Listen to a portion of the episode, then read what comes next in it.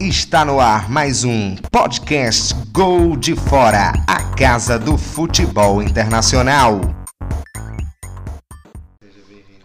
Olá, amigos, sejam bem-vindos de volta a mais um Gol de Fora podcast.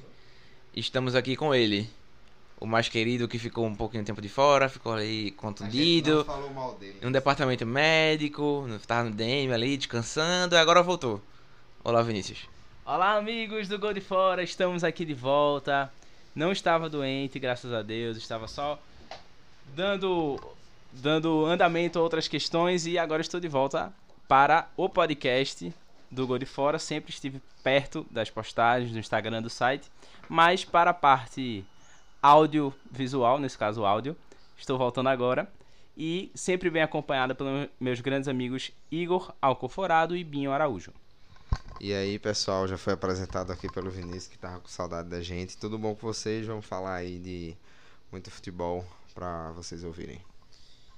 Bem, é, Vinícius estava no DM. Qual, qual seria o jogador se a gente comparasse com o Vinícius? Ele foi, ficou uns dois meses fora e volta. Se ele é, ficar um tempo fora de novo, já dá pra chamar de Neymar. Se ele voltar de vez, como eu acho que ele é, é o nosso Messi, né? No caso de Igor, Ronaldo. daqui a pouco o Igor vai estar me chamando de Ozil. Vou te chamando de Wilshire mesmo. Um ano parado, Diaby também. É. Vários grandes exemplos. Casola. Ah, mas Casola foi uma sacanagem com ele. Enfim, vamos lá. Hoje o assunto não é, não é Arsenal, não é Messi. Quer dizer, é Messi, mas não é Messi. Vamos fa- falar aqui dos demônios que a seleção brasileira vem exorcizando. É, hoje a gente grava na sexta-feira, dia 28. É, o Brasil eliminou o Paraguai no dia 27 nos pênaltis. É, exorcizando um dos demônios. Vinícius, quais os demônios? Explica um pouquinho mais aí qual é a ideia por trás desse podcast. Porque quais demônios que a seleção brasileira tem exorcizado? O legal é que Igor falou demônios e fez Vinícius. Eu já Opa. achei que ele tava me chamando de demônio. É. Não, não, não, não. não. Seguinte, a gente tava aqui conversando e a gente chegou a uma conclusão bem interessante, né? Que como essa Copa América, por mais que tenha recebido críticas dos estádios, de público e tudo mais, tem sido gramado, né? O da Arena do Foi Grêmio ontem, ontem horrível, foi é. um belo exemplo de gramado ruim. Mas como o Brasil tem, tem usado essa Copa América para exorcizar alguns demônios. E aí a gente foi lembrando desde a fase de grupos até aqui, né? Teve o Peru no último sábado, né? No, ainda pela primeira fase, na terceira partida da primeira fase, que tinha eliminado o Brasil em 2016 e o Brasil foi lá e goleou o Peru e passou com tranquilidade, se classificou, fazendo gol logo nos, nos 10 primeiros minutos. Foi em 2017, não, na, na Copa América que foi nos Estados Unidos. Não, foi 2016. 2016. Copa América Centenário, que o Brasil Foi foi eliminado mão, né? pelo Peru com gol de mão, eu acho que do Rui Dias. Coisa. né? Sensacional. Não, acho que foi Rui Dias. E o Alisson também cometeu um frango naquele dia, mas o gol foi anulado, se eu não me engano. Enfim, foi um, um jogo bem turbulento que desencadeou a queda do Dunga e a entrada do Tite, né? Em 2016 ainda. Inclusive, Dunga tá por trás de, de várias dessas é, eliminações. 2011 também foi ele com o Paraguai. Foi Mano Menezes. 2011 foi Mano Menezes. Foi Mano, mas 2015 foi ele. Foi, foi Dunga já. Foi Dunga já. é. Então, assim, é, foi, foi um, um jogo sofrido pro Brasil em 2016. O Brasil não caía na primeira fase naquela ocasião há muito tempo. E aí, é, beleza, né? Passou lá na Arena Corinthians, dessa vez na Copa América 2019 pelo Peru, exorcizou, digamos assim, o primeiro demônio, né? Aquele primeiro a primeira equipe que tinha feito o Brasil sofrer recentemente. É. Em seguida, teve o demônio de ontem, né? Que o Brasil exorcizou contra o Paraguai, que era de sempre estar caindo para o Paraguai nas quartas pela Copa América e nos pênaltis. É, agora sim, né? Exorcizou o demônio, mas. É, de- não- É, assim, foi a mesma história de todos os outros jogos contra o Paraguai, foi essa. Se defende, até que mesmo com um jogador a mais, pênalti no pênalti. é, foi a mesma história, foi, foi essa. O roteiro foi. O roteiro foi o mesmo. Inclusive, muito inclusive tu falava do campo ser uma, uma, é, estar horrível. É, eu, eu lembro que, acho que 2011, quando, a- quando foi, na, foi na Argentina, Foi. na Argentina que a galera falou muito mal do ah, que o campo tá horrível, não sei o que, pra bater pênalti tá péssimo. Inclusive acho que foi Fred que escorregou. Não sei que foi, que foi alguém que escorregou e ba- na hora de bater o pênalti que a bola foi pra cima. Bateu muito alto também. Foi, Anderson bateu alto. E aí a galera ficou reclamando, ah, os- tá horrível o gramado e tal, mas ontem também tava, não tava muito longe disso, não, né, Binho? Não, o gramado tava péssimo. Inclusive, até no, jogo da Argentina e Catar, o Messi perdeu um gol na frente, assim, que ele raramente perde, porque a bola bate, subiu bateu na canela dele e, e subiu. Na hora todo mundo, ah, olha o gol que ele perde, se fosse Barcelona faria, mas tem que olhar a situação do gramado também. Então te prejudica o jogo assim. Eu acho que principalmente depois da expulsão o Brasil pressionou bastante a equipe do, do Paraguai. É, teve várias chances. Gatito aí quatro vezes ganhou o melhor do jogo, até na derrota para a Colômbia. E ontem realmente só foi para os pênaltis por causa do Gatito, né? Não que o Brasil tenha feito um excelente jogo. Principalmente o primeiro tempo foi muito fraco. Me lembrou um pouco o primeiro tempo com a Bolívia. E um pouco com a Venezuela também. E aí no segundo tempo contra a Bolívia melhorou, contra a Venezuela não. E Peru foi a ponto fora da curva.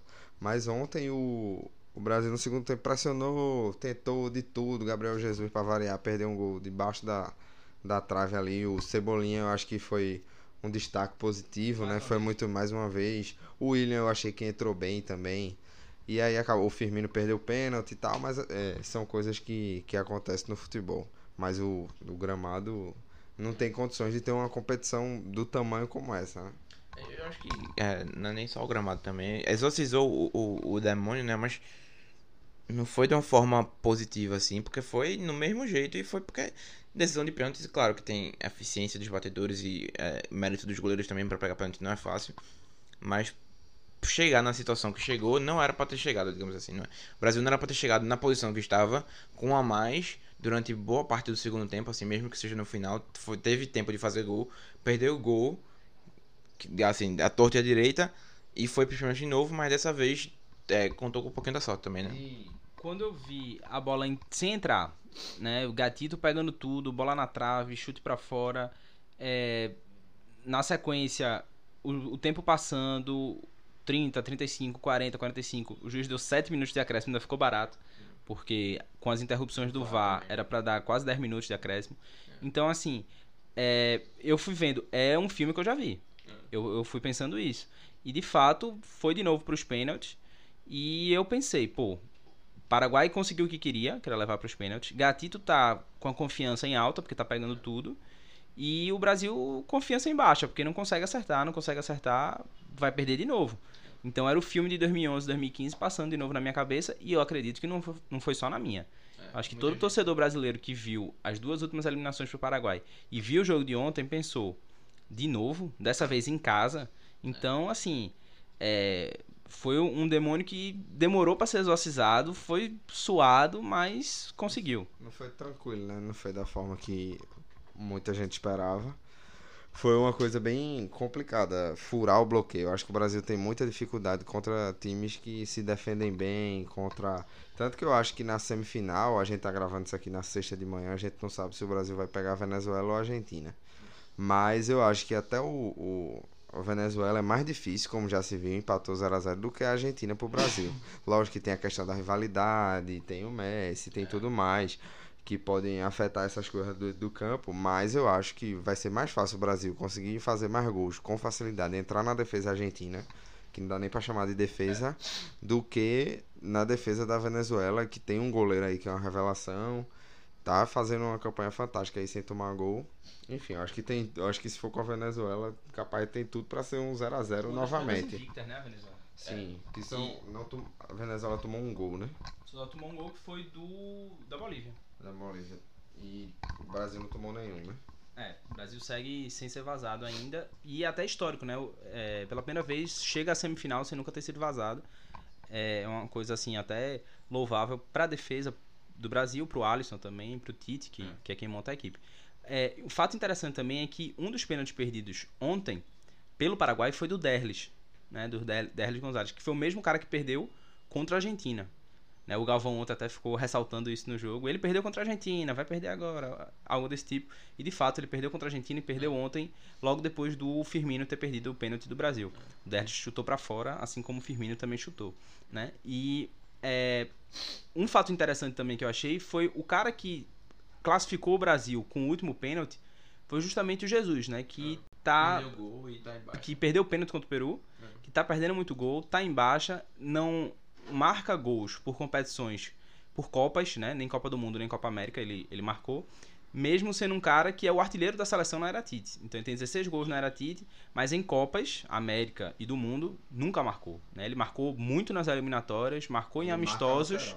marca lateral, mas assim, gol em Copas, ele não tá marcando.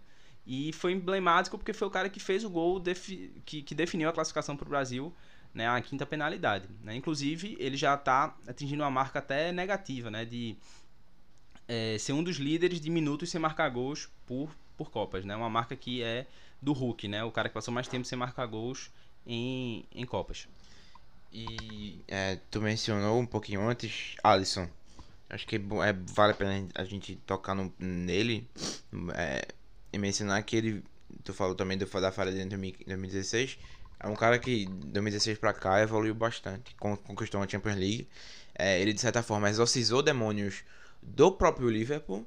E, é, e agora ajuda o Brasil a, a exorcizar os demônios dele, né? Assim, ele, no primeiro tempo, eu lembro que teve uma bola de.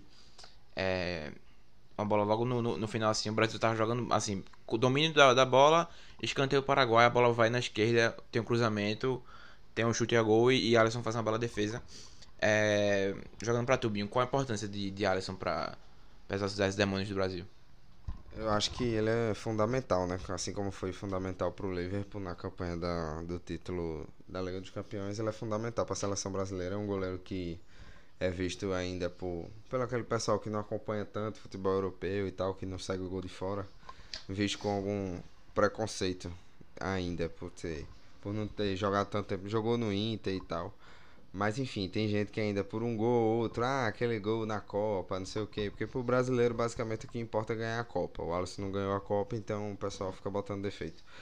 Mas o ele é muito importante, pegou o pênalti, no outro nem precisou, né? Foi para fora. E ele, ah, como eu vinha dizendo, tem tudo aí. Na semifinal, pode ser, se for a Venezuela, eu acho que tem tudo para ir pros pênaltis. Se for uma semi contra a Venezuela. Contra a Argentina, eu acho que ele não vai ter muito trabalho, não. Mas com, se for contra a Venezuela, ele tem tudo para ser importante. Contra o Uruguai ou a Colômbia, um Chile na semi. Ou o próprio Peru. Enfim, que são todas as possibilidades aí que a gente tá trabalhando. Mas enfim, eu acho que ele tem tudo assim. É um goleiro excelente, vem se destacando, acho como top 5 na última temporada. É. Foi fundamental na reta final. Na final da Liga dos Campeões, ele foi muito bem, sobretudo no segundo tempo. No segundo. E no segundo jogo contra o, contra o Barcelona, ele também foi, foi muito importante. Apesar. É. No primeiro jogo todo mundo brincou, ele a falta do Messi, mas aí no que importava ele se classificou. É, e eu acho que é até interessante gente tocar nesse, nesse, nesse ponto da semifinal da Liga dos Campeões e contra Lionel Messi pode ser a terceira semifinal entre Lionel Messi e Alisson. E as duas outras vezes Alisson saiu no, do lado vencedor, né, Vini? E contra a Roma no passado, né? É, nas quartas, na verdade. Isso a terceira, terceira, é, terceiro confronto. é o terceiro confronto. O terceiro jogo eliminatório, né? Que Isso. Alisson e, e Messi se enfrentariam, né? No caso, vocês lembraram da Roma, Isso. que foi 17 18 isso, é 18 19. É, 18 19, Liverpool e Barça, né, pela Champions de novo. E agora seria Brasil e Argentina Não, pelo, final, pela Copa América. É, e eu acho que assim, outros, outros fatores interessantes que a gente tava lembrando aqui nessa questão de é, vencer vilões do passado, exorcizar demônios, é muito essa questão de tipo, ah, ganhou do Peru, se classificou, né? O país que tinha eliminado a gente em 2016.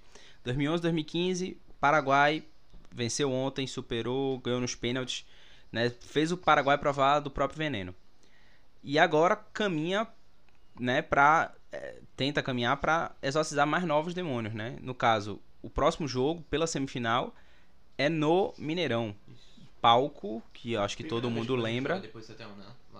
Não. Não, já, já chegou.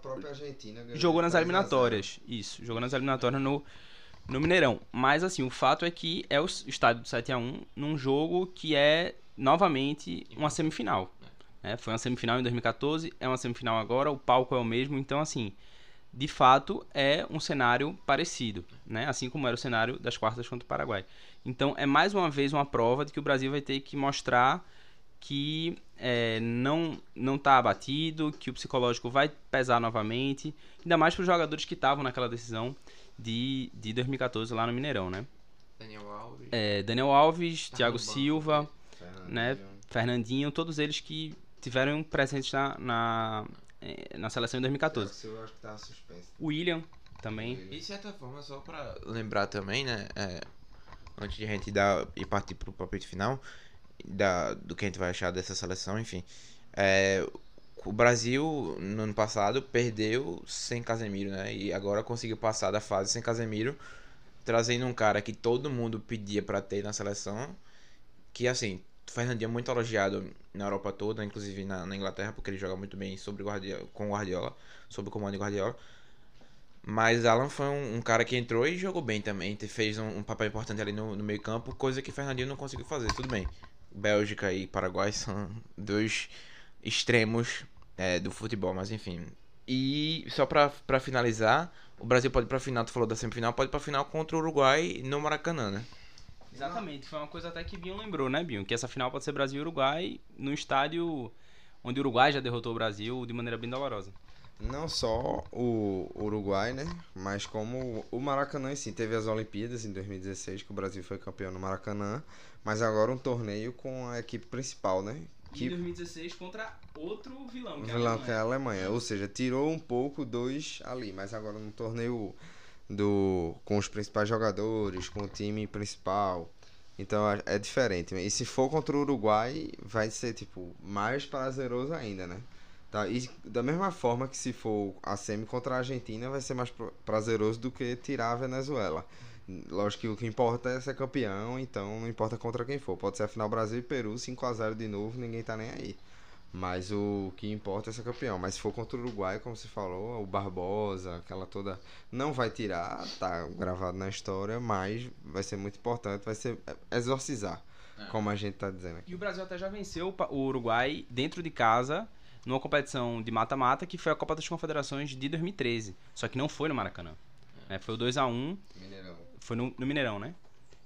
É. Venceu por 2x1, um, acho que teve até gol do. do... Cavani. Cavani, Fred, que foi aquele gol meio. De... Não, de... o gol deitado foi contra a Espanha. É... Mas assim, venceu o Uruguai em casa, só que não foi no estádio tão importante, tão significativo para a nossa né? história. E não tinha o fantasma do 7x1. E só pra gente ir finalizando, é, vocês acham que, que, que, a seleção brasileira pode ser campeã dessa Copa América? Particularmente, eu acho que, por exemplo, se a gente pegar a Venezuela, a gente vai ter um trabalho enorme. É, eles têm na frente o Rondon lá, que eu acho que é um ótimo, ótimo centroavante. Fez uma ótima temporada pelo Newcastle. Tá agora pra sair do Newcastle. Ele é. É contrato, né? É, ele, ele pertence ao West Brom, foi emprestado ao Newcastle.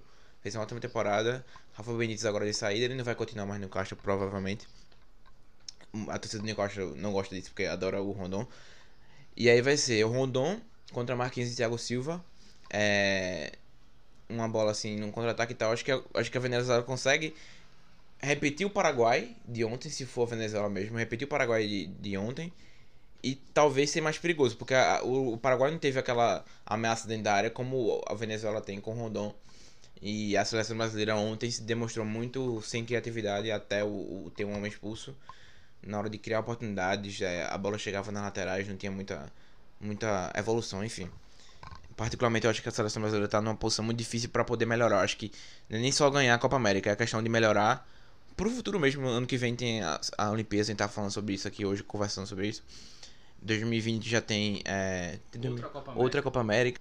Enfim, são demônios que a gente precisa exorcizar é, pro futuro de, de Tite mesmo na seleção. Se Tite vai continuar ou não, porque, sinceramente, assim, desde o do ano passado contra a Bélgica, o Brasil não apresenta um futebol bom, assim, há muito tempo.